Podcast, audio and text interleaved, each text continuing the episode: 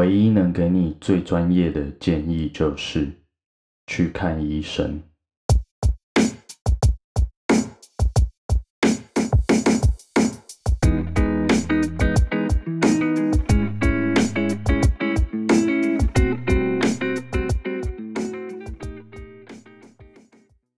今天要讨论的是，你到底该不该去看精神科医生，或者是接受心理咨商的治疗？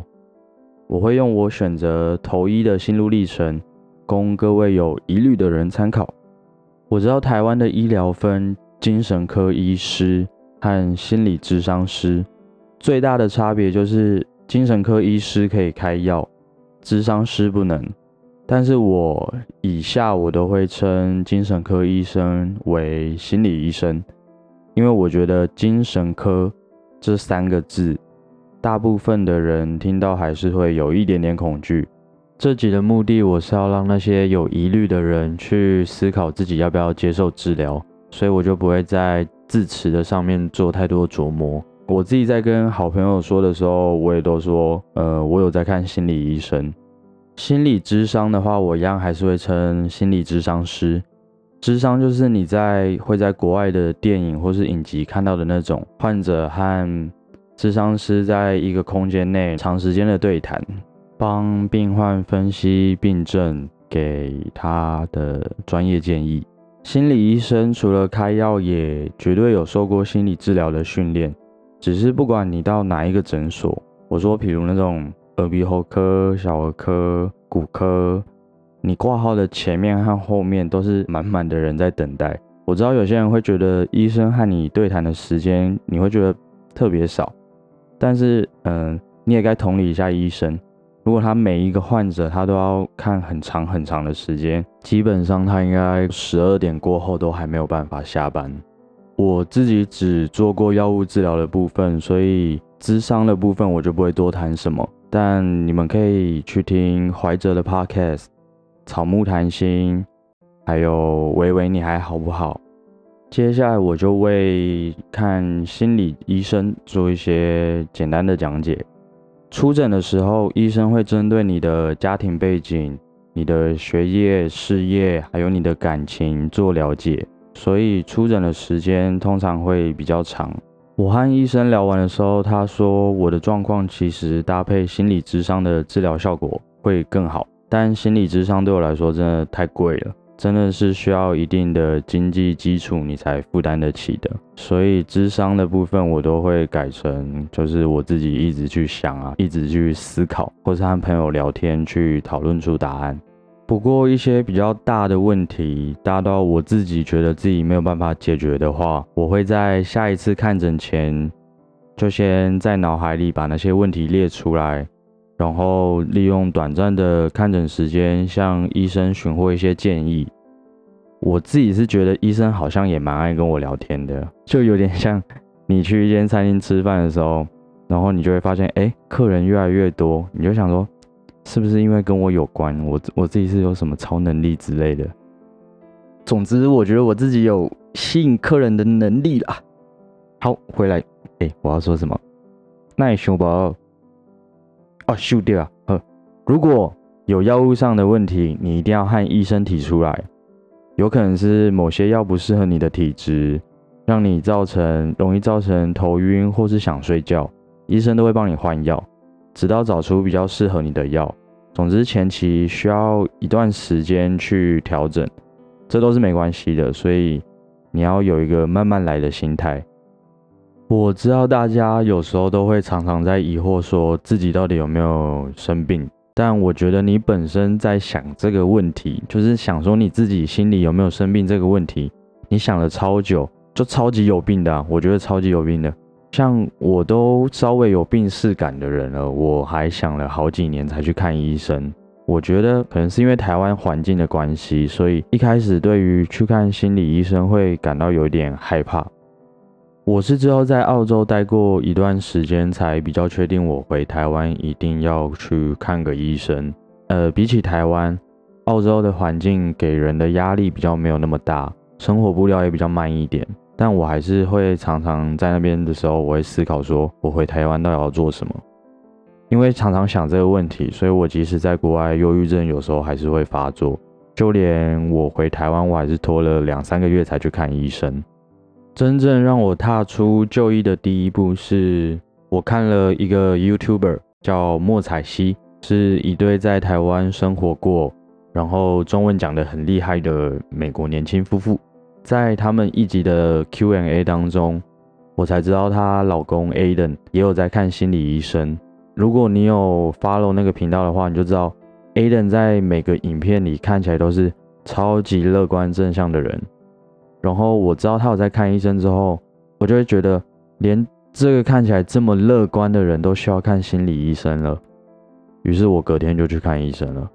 但说真的，在国外接受心理治疗真的是再正常不过的事了，就像看感冒。你今天发烧，你就会去看耳鼻喉科；你今天心理生病了，你就去心理诊所。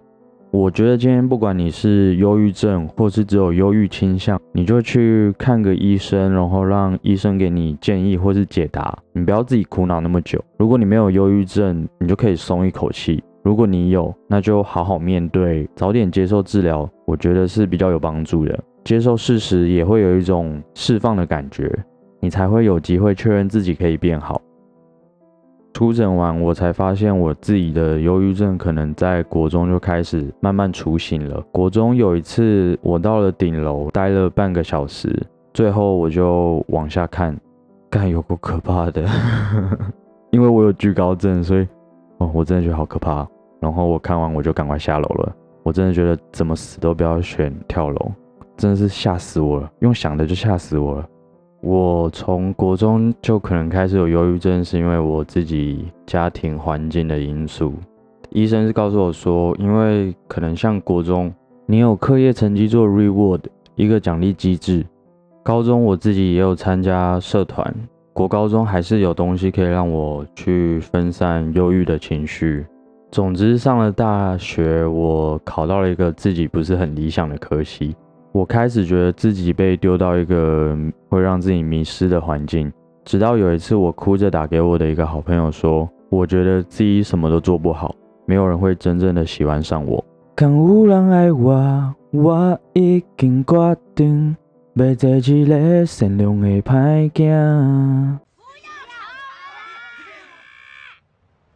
好，回来，女性得到忧郁症的几率。大概是男性的两倍，每五个女生就会有一个在她一生当中有一次忧郁症发作的危机，所以大家真的是要好好珍惜我一下。在 podcast 上面讲忧郁症的男生不多啊。依据 CHO 不是 WHO 世界卫生组织的研究，二零二零年造成人类失能前十名的疾病，第一名忧郁症。平均每一百个人当中就会有三到五个人罹患忧郁症，而且终身盛行率更高达百分之二十。继癌症跟艾滋病后，忧郁症可能是世纪三大疾病之一。目前并没有任何单一原因可以解释说为何引起忧郁症，其中可能比较影响的因素包括生理啊、人格、社会压力。从生物学的角度来看，就是医学啦，就是因为你血清素过低，然后让你会产生抑郁啊、失眠、记忆力衰退等现象。你的压力、缺乏睡眠，或是你营养不良、没有正常饮食，都会影响到你的血清素分泌。简单来说，就是你的心理改变了你的生理状态。你大脑的构造导致你大脑神经跟神经之间的连接受损了，缺少了血清素。所以我自己抗忧郁的药就是增加我血清素的浓度，去修复神经跟神经之间传导的连接。再打个比方来讲好了，就是有点像你负面的那些情绪，如果没有那个神经之间的通道。它就卡在那里，传导不过去。那你负面的东西，负面的那些垃圾，在你的脑中就越积越久，就当然就会对你的大脑越来越不好。再来是医生的部分，选择适合自己的心理医生也很重要。如果真的觉得现在的医生没有办法同理你，那你就换一个试试看，因为可能你们两个之间的频率可能就是不太一样。每个人忧郁症的情形其实也不太一样，所以需要给自己一些时间，因为前期真的不会马上见效。它不是那种你今天吃了第一天，你就会忽然觉得，哎，是不是自己变好了？没有，你至少需要三到四周的时间，你才会慢慢开始有那个药物的疗效。你的神经需要修复的时间，运动也是一个很好的治疗方式，它会促进你的多巴胺的分泌。让你产生脑内的愉悦感，这就是为什么有些人心情不好去运动后就会觉得好像舒坦很多了。我的观点是，接受什么治疗都可以，只要对你有效的都是好的治疗。如果大家是老听众的话，你就会知道我第一集说的放屁理论，不知道那是什么的，去回去听我的第一集，你就知道什么是放屁理论。那个是我花了零点五秒发明的。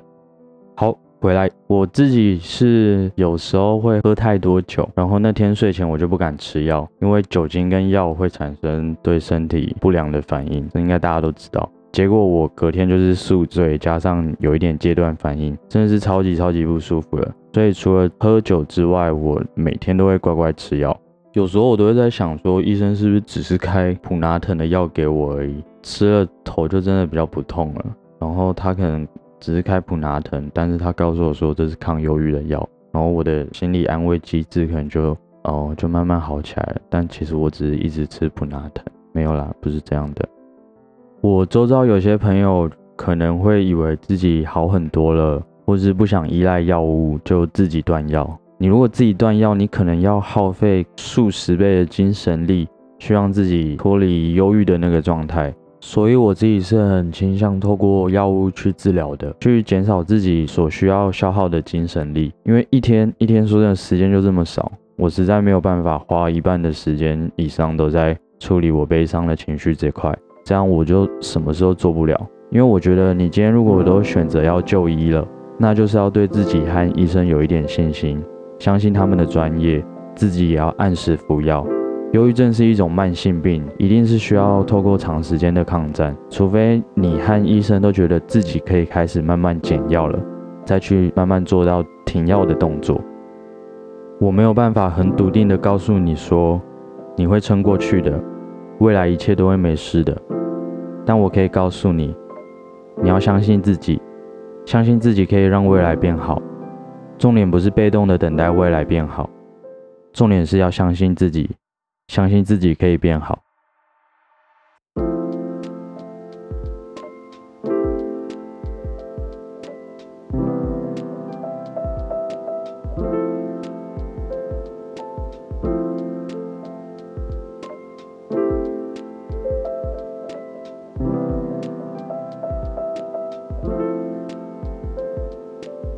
好啦，这就是今天以上的内容。